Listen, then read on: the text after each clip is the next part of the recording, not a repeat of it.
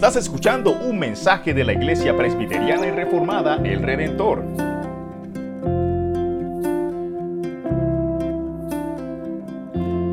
En el año 1959, en la ciudad de Nueva York, hubo un gran apagón, un corte de luz muy grande y afectó a casi 500 mil personas en la ciudad.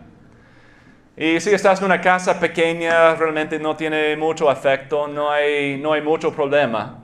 Pero es muy diferente si estás en uno de los edificios muy grandes en Nueva York. Porque cada piso puede ser de 300, 400 metros cuadrados. Entonces, si no hay luz, no puedes ver nada. No puedes encontrar las salidas, no típicamente no hay muchas ventanas, solamente están en el exterior. Entonces, si estás en el interior del edificio o si es durante la noche, realmente puede ser muy, muy peligroso. Realmente un laberinto puede ser. Y también eso pasó durante el verano. Entonces, cada edificio de concreto es, es como un horno sin el aire acondicionado. Entonces, con la oscuridad, con el calor del edificio, fue algo muy peligroso para los que estaban dentro de esos edificios. Pero hubo un gran edificio que no tuvo ese problema. Y la razón por eso es porque dentro de ese edificio hubo, hubo una organización para los ciegos. Entonces, porque fue una organización de los ciegos, ellos habían memorizado cada centímetro cuadrado de ese edificio. Entonces, durante el apagón, durante el corte de luz, no fue un problema para ellos. Ellos pudieron salir normal. Pero no solamente eso, ellos tenían que ayudar a los demás, los que tenían vista. Entonces, en un sentido, los ciegos eran la salvación de los que pudieron ver. Y esta mañana creo que eso es lo que vamos a ver por medio de esta historia. En cuanto a este mendigo ciego, vamos a ver que realmente Él es el que tiene la vista, pero los demás no.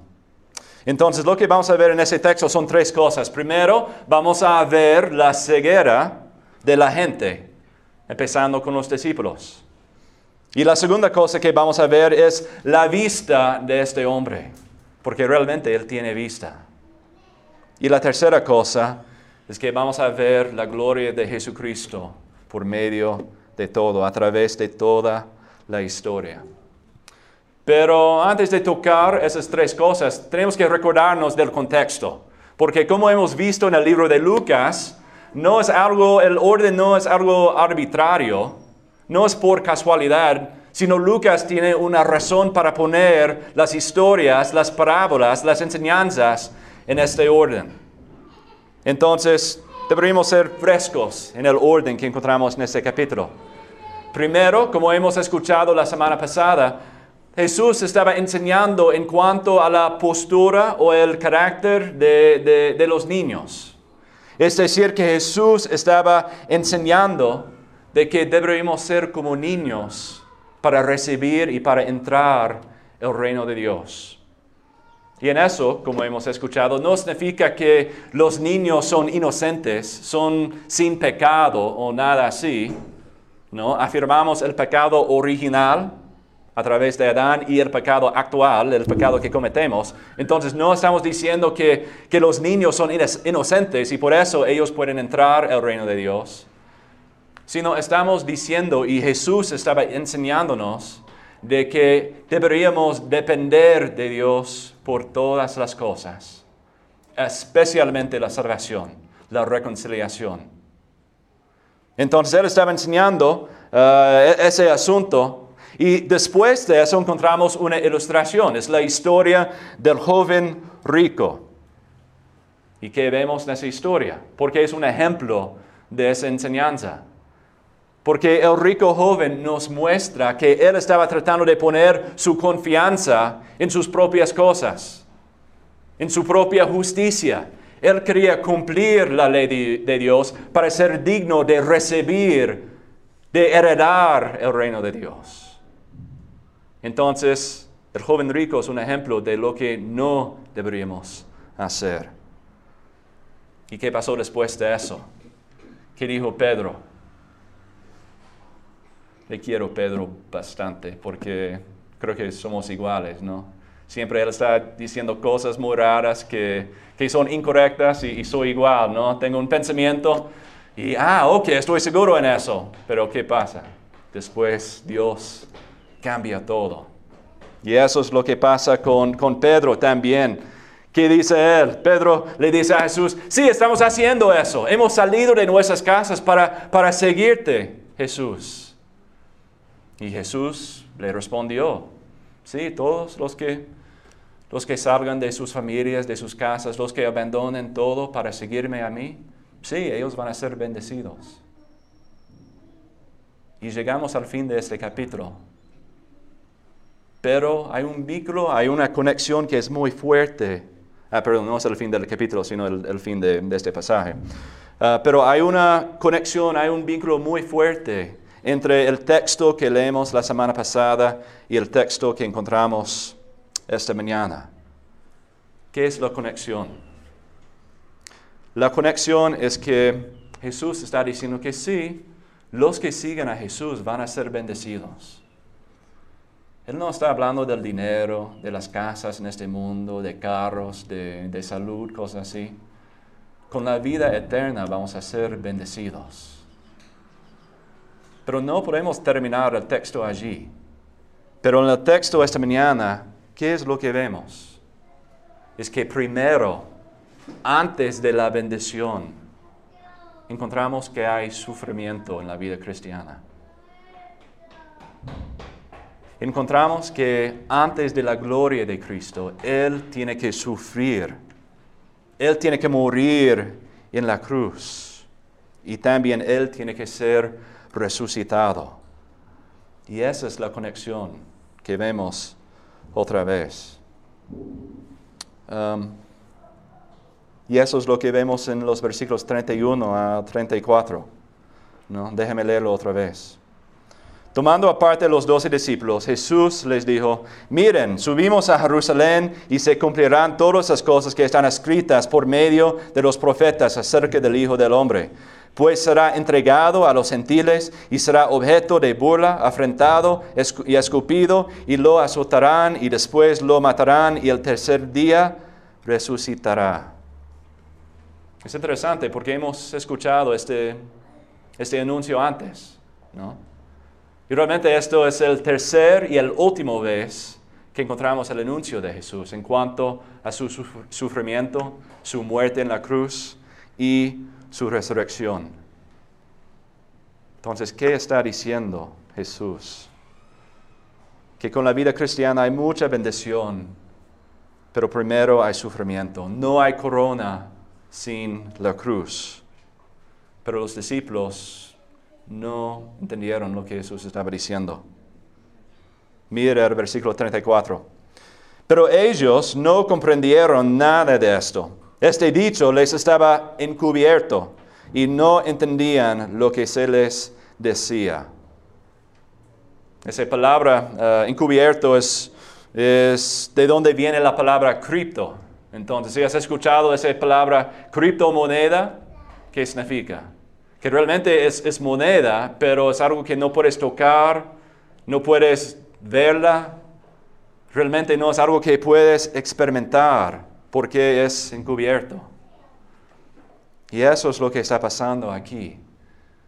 Que Jesús está explicando claramente lo que iba a suceder, pero los discípulos no pueden verlo, no pueden entenderlo. Pero en este texto no es el único lugar donde encontramos la ceguera de la gente. En esos versículos podemos ver la ceguera de, los discípulos, pero después encontramos algo interesante. Porque después de eso encontramos la historia del mendigo ciego. Y según Marcos, el capítulo 10, sabemos que el nombre de ese ciego es Bartimeo.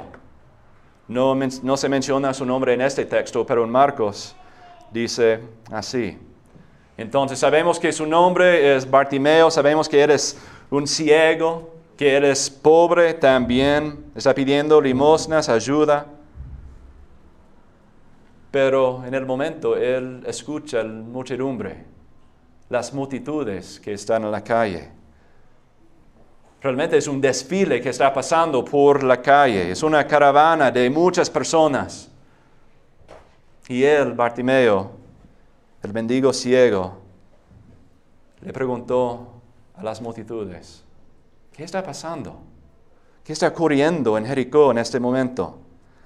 Y ellos le respondieron, es Jesús de Nazaret. ¿Y qué dice Bartimeo? Jesús, hijo de David, ten misericordia de mí. Pero encontramos la respuesta de ellos en el versículo 39. Y los que iban delante lo reprendían para que se callara. ¿Puedes ver la ceguera de, la gente, de las multitudes? ¿Qué están haciendo? ¿Por qué están en, en esa ruta? Ellos están en camino a Jerusalén. ¿Para qué? Para celebrar la Pascua. Entonces ellos están en camino a Jerusalén para celebrar la libertad, la salvación de Dios que encontramos en el Éxodo. Éxodo y están allí para proclamar que Dios es bueno. Eso es lo que vemos en eh, Éxodo 34. El Señor, el Señor Dios compasivo y clemente, lento para la ira y abundante en misericordia y fidelidad. Parece que ellos no creen eso. Están en camino a Jerusalén para celebrar esas cosas.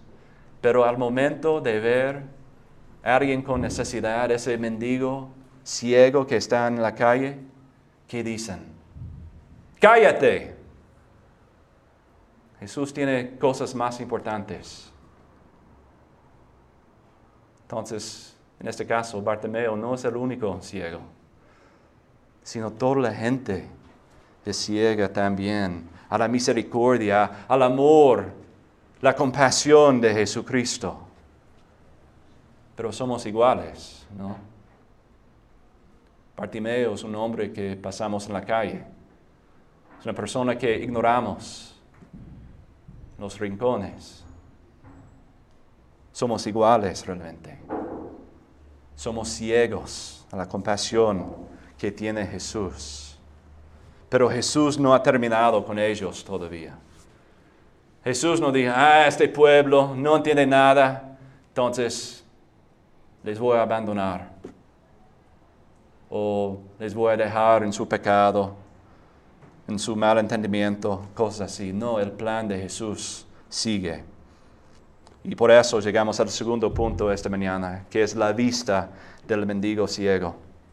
Entonces, habiendo visto la ceguera de la gente, podemos ver claramente que Bartimeo, el mendigo ciego, realmente tiene vista. Aunque es ciego físicamente, espiritualmente, él puede ver claramente. Y lo vemos en varias maneras. Primero podemos ver la petición de Bartimeo. ¿Qué es su petición? Jesús, hijo de David, ten misericordia de mí. Pero ¿por qué esa petición es tan importante? tenemos que recordar la historia del joven rico. ¿Qué, dijo él? ¿Qué fue la petición del joven rico? ¿Qué fue la pregunta para Jesús de él? ¿Qué haré para heredar la vida eterna? ¿Pueden ver la diferencia entre las dos peticiones? El joven rico piensa que puede hacer algo para merecer la gracia de Dios.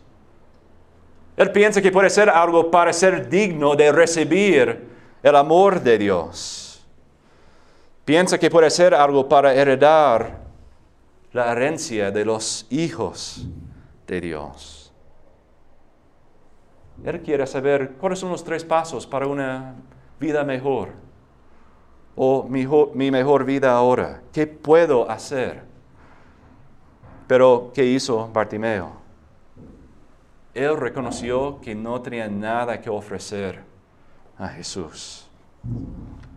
No estaba tratando de buscar una manera para ser digno de la misericordia de Jesús, sino solamente podría pedir la misericordia de Él. Solamente pudo pedir la piedad de Jesús y nada más. Pero en eso también, en la petición de Bartimeo, encontramos una profesión de fe. ¿Qué quiere decir? Él dijo, hijo de David. Él está proclamando que Jesús es el Señor, que, que Él es el Rey prometido, que Él es el Mesías, de que los profetas profetizaban en el Antiguo Testamento.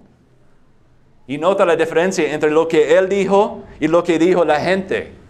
La gente dijo, Él es Jesús de Nazaret. Es decir, Él es un ser humano, nada más. Él es de Nazaret. Ya conocemos a sus padres, a sus hermanos. Es un hombre normal porque no pueden ver. Pero con Bartimeo, él puede ver. Este hombre que está pasando en Jericó no simplemente es Jesús de Nazaret, él es el hijo de David, él es el rey, él es mi Señor. Y también él dice, ten misericordia de mí. Él reconoce que Jesús también es su Salvador. Es la única persona que puede sanarle. Él es el único, Jesús es el único. Y también lo encontramos en el versículo 41, en la petición ahí, en su respuesta a Jesús. Señor, está proclamando, profesando que Jesús es Señor, que recobre la vista. Obviamente no vas a pedir eso si no crees que esa persona puede cumplirlo, ¿no? pero él cree que Jesús puede cumplir lo que está pidiendo. Solo Jesús es el Señor y el Salvador de su vida. Y eso nos llama la atención a una pregunta para ustedes. ¿Cómo nos acercamos ante el trono de Cristo? ¿Nos acercamos como el joven rico, pensando que tenemos algo para ofrecer a Dios? Jesús, mi asistencia en la iglesia es, perfecta, todos los domingos está allí. He ayudado a la gente de la calle, apoyo a mis familiares, sirvo bien en mi trabajo. Entonces, Señor, escúchame por esas razones. Eso es lo que hizo el joven rico. O nos acercamos ante el trono como Bartimeo. Señor, no tengo nada que ofrecer. Mi vida es un desastre. Parece que yo destruyo todas las cosas de mi vida. Necesito misericordia. Ten misericordia de mí, Señor. ¿Cómo te acercas al trono de Jesús? Y una manera para evaluar eso es hacernos la pregunta, ¿cómo tratamos a los demás? Esta mañana, um, eh, perdón, esta semana, eh, fuimos al desfile militar que tuvimos acá en, eh, en, Río Negro para el Día de Independencia, el 20 de julio. Y estuvimos ahí como familia esperando el desfile um, y hubo mucha gente en ese momento esperando. Y un hombre nos acercó y empezó a hablar en inglés. es colombiano, pero um, quería hablar en inglés. Entonces estuvimos conversando. Para ser muy sincero, no quería hablar con él. Estuve con mi familia tratando de descansar, disfrutar las cosas. Y él estaba realmente gritando en una voz muy fuerte. Entonces estamos hablando en inglés y todos están en los alrededores mirándonos. Fue algo muy incómodo. Y me dijo, sí, he pasado ah, muchos años en Estados Unidos. Ah, ya, ok. Um, y en ese momento parecía que él estuvo un poquito baracho quizás, um, pero seguimos hablando un poquito. Y le pregunté, ah, ¿por qué regresaste a, Colombia entonces? Ah, fui deportado. Oh, ok. ¿Por qué? Ah, por eh, tráfico de drogas. Todo eso en inglés, él está gritando y todos están mirándonos. Y realmente en ese momento no quería hablar con este hombre. Pero realmente, ¿qué fue la razón? Sí, estuve con mi familia un día de descanso para celebrar las cosas, pero la razón real es porque fue por mi pecado. Al ver a este hombre en la calle, un hombre despeinado, estaba pensando que no, no quiero hablar con él, realmente soy mejor que él. Entonces estaba juzgando a este hombre en el momento. Y eso refleja el pecado que es adentro de mí y también refleja la manera en la que yo me acerco a Jesús. Realmente en mi corazón yo pienso que debería tener respeto de Dios por lo que hago, por mi trabajo, por mis responsabilidades. Pero creo que todos caemos en esa tentación, en ese pecado. Y nos comparamos a otras personas. Y por eso ignoramos los que tienen necesidad. Es muy diferente de lo que vemos en las escrituras. Recuerda esa historia cuando hay un hombre paralizado. ¿Y qué hizo? ¿Qué hicieron sus amigos? Lo trajeron a Jesucristo, a su presencia. Y eso es nuestra responsabilidad también. Tenemos que traer a todos a los pies de Jesucristo, reconociendo que personalmente, individualmente, no podemos hacer nada para cambiar sus vidas, no podemos hacer nada para salvarlos, simplemente deberíamos traerlos a los pies de Jesucristo. Pero la gente en esta historia no quería hacer eso. En lugar, ellos dijeron, cállate. Y es lo que hacemos nosotros también. Entonces, la petición de Bartimeo revela mucho de su corazón, de su necesidad de Cristo como Señor y Salvador. Pero hay otra diferencia entre Bartimeo y el joven rico. Y esa diferencia es su persistencia. ¿Qué dice el joven rico en el versículo 21? ¿O qué, qué hace en 21? Él dice, todo esto lo he guardado desde mi juventud, dijo el hombre. Entonces, después de escuchar la ley de Dios, él le dijo a Jesús, sí, he cumplido todo eso. Entonces, aún más, su persistencia está en sus propias obras, en su propia justicia. No quiere examinar a su corazón, pero sigue con fe en sí misma. Pero, ¿qué dice Bartimeo después de ser uh, reprimiendo de, de la gente?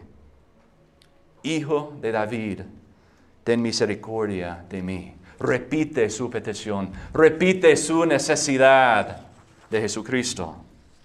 Pero me encanta lo que dice en el versículo 39. Después de escuchar a la gente, dice, pero él gritaba mucho más. ¿Puedes ver lo que está pasando ahí? Es, realmente es increíble, ¿no? Bartimeo, el mendigo ciego, que no tiene reputación, que en los ojos de la, la gente no tiene importancia, ¿qué decidió? No, yo voy a gritar aún más, aún más fuerte para que Jesús me escuche. Él ignora a la muchedumbre para confesar, para profesar, para pedir ayuda y misericordia de Dios. Él no escuchó las mentiras de la gente, porque las mentiras de la gente son estas. Tú no eres digno. Jesús es más importante que ti. Nosotros somos más importantes que ti. Entonces cállate, porque no tienes derecho pero él gritaba mucho más. ¿Puedes ver la diferencia de la persistencia? La persistencia del joven rico está en sus propias obras, pero la persistencia del mendigo ciego está en la misericordia de Jesús y nada más. Pero hay otra diferencia también. Hemos visto la petición, la persistencia y hay una diferencia de respuesta también. ¿Qué pasó en el versículo 23? Pero al oír esto, se puso muy triste, pues era sumamente rico. Entonces él decidió que seguir a Jesucristo no vale la pena.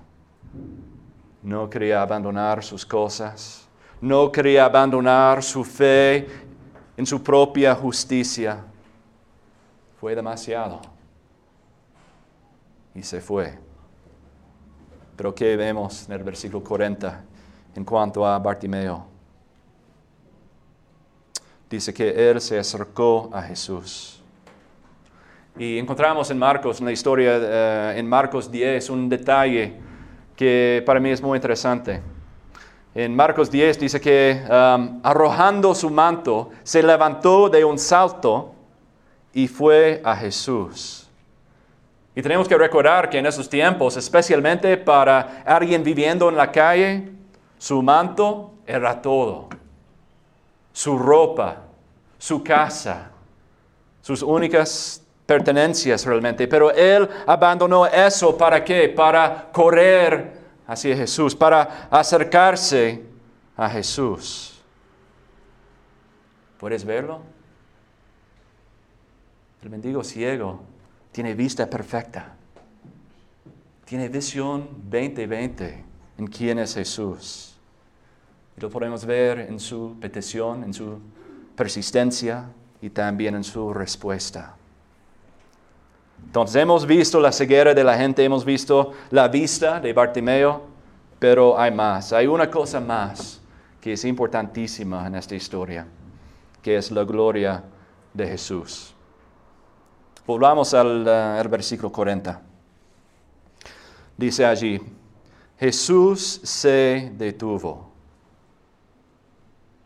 Realmente podemos encontrar las buenas nuevas en, en esa frase, que Jesús se detuvo.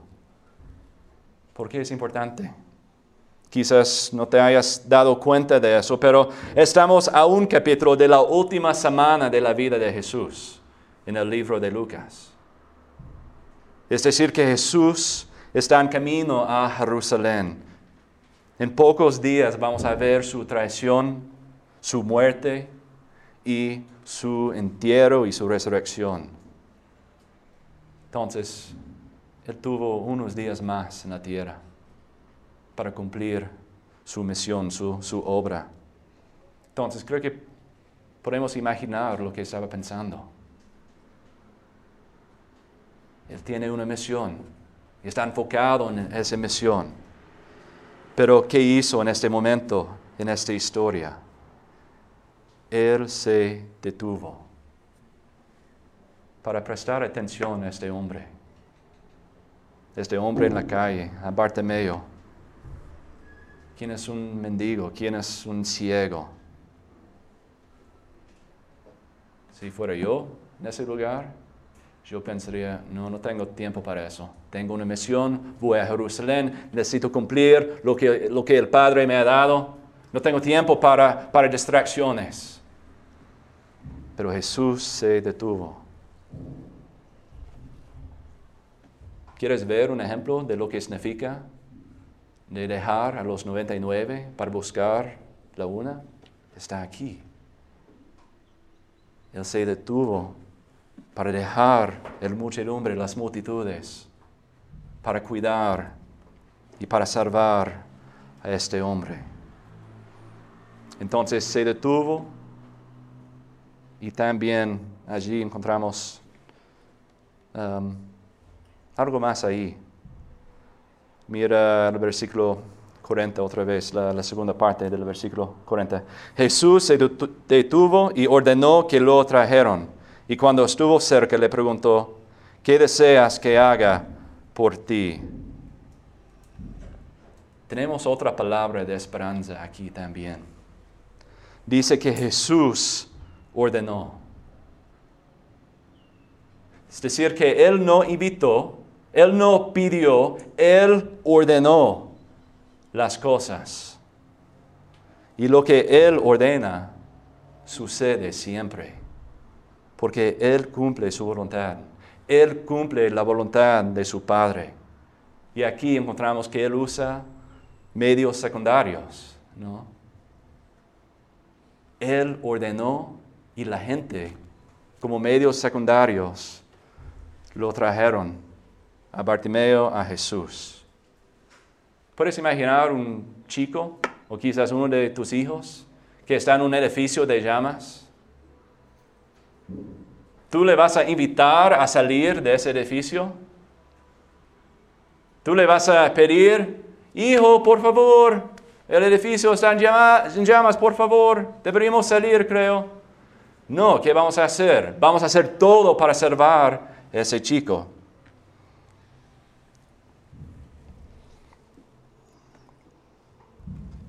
Y eso es lo que Jesús hace para nosotros. Él ordena todas las cosas y sobre toda nuestra salvación también. Y después de eso, encontramos algo más en, 40, en los versículos 48 a 43. ¿Qué deseas que haga por ti? Señor, que recobre la vista, contestó el ciego. Jesús entonces le dijo, recibe la vista, tu fe te ha sanado. Y al instante recobró la vista. Entonces el Señor le dio lo que quería. Porque el Señor obra así. Él nos da lo que queremos. Significa que si queremos ser nuestros propios dioses, nuestros propios reyes, si queremos vivir aparte del Señor, aparte de Dios, eso es lo que vamos a recibir de Dios. Pero si buscamos la misericordia, el amor de Dios, eso es lo que recibimos. Y Bartimeo es un ejemplo de eso. Y también encontramos esa frase de nuevo. Tu fe te ha sanado.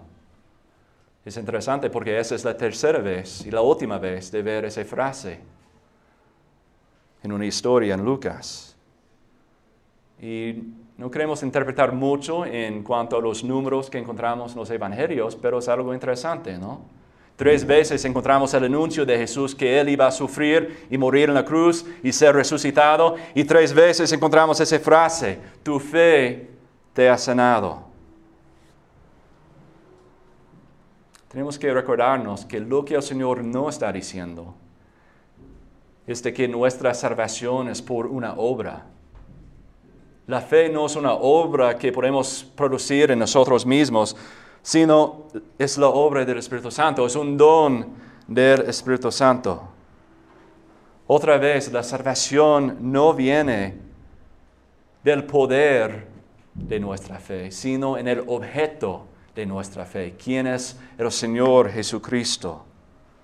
Somos salvos por medio de fe en Él, porque Él es el único Salvador. Entonces, ¿qué es el fruto de esta fe de Bartimeo? Él recobró su vista. Eso es lo que vemos en el versículo 43. Pero realmente el milagro es más grande que eso. El milagro acá no solamente es para Bartimeo, sino es para toda la gente. ¿Por qué? ¿Qué dice en la segunda parte de ese versículo?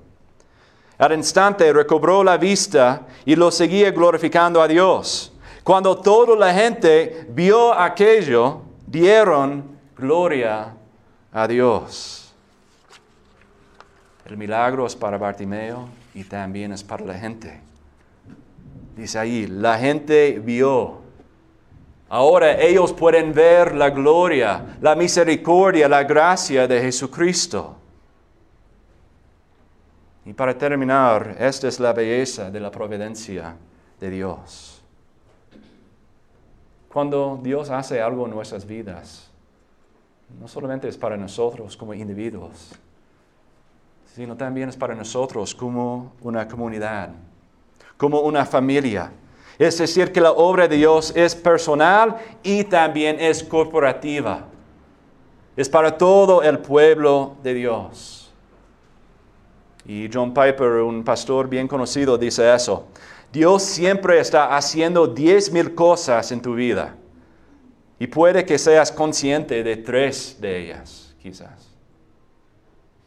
Es decir, que Dios siempre está trabajando así. ¿Y por qué esa idea es importante? Es porque muchas veces cuando pasamos por los momentos difíciles de la vida, ¿qué es la pregunta que nos hacemos? ¿Por qué Dios? ¿Por qué estás haciendo eso? No tiene razón, no tiene propósito, ¿qué estás haciendo? Pero en eso podemos reconocer que Dios está trabajando, está obrando para alcanzar a todo su pueblo, a todos sus hijos también. Imagínate por un momento lo que estaba pasando Bartimeo en su vida. No sabemos la edad de este hombre, pero obviamente es un adulto, es un mayor.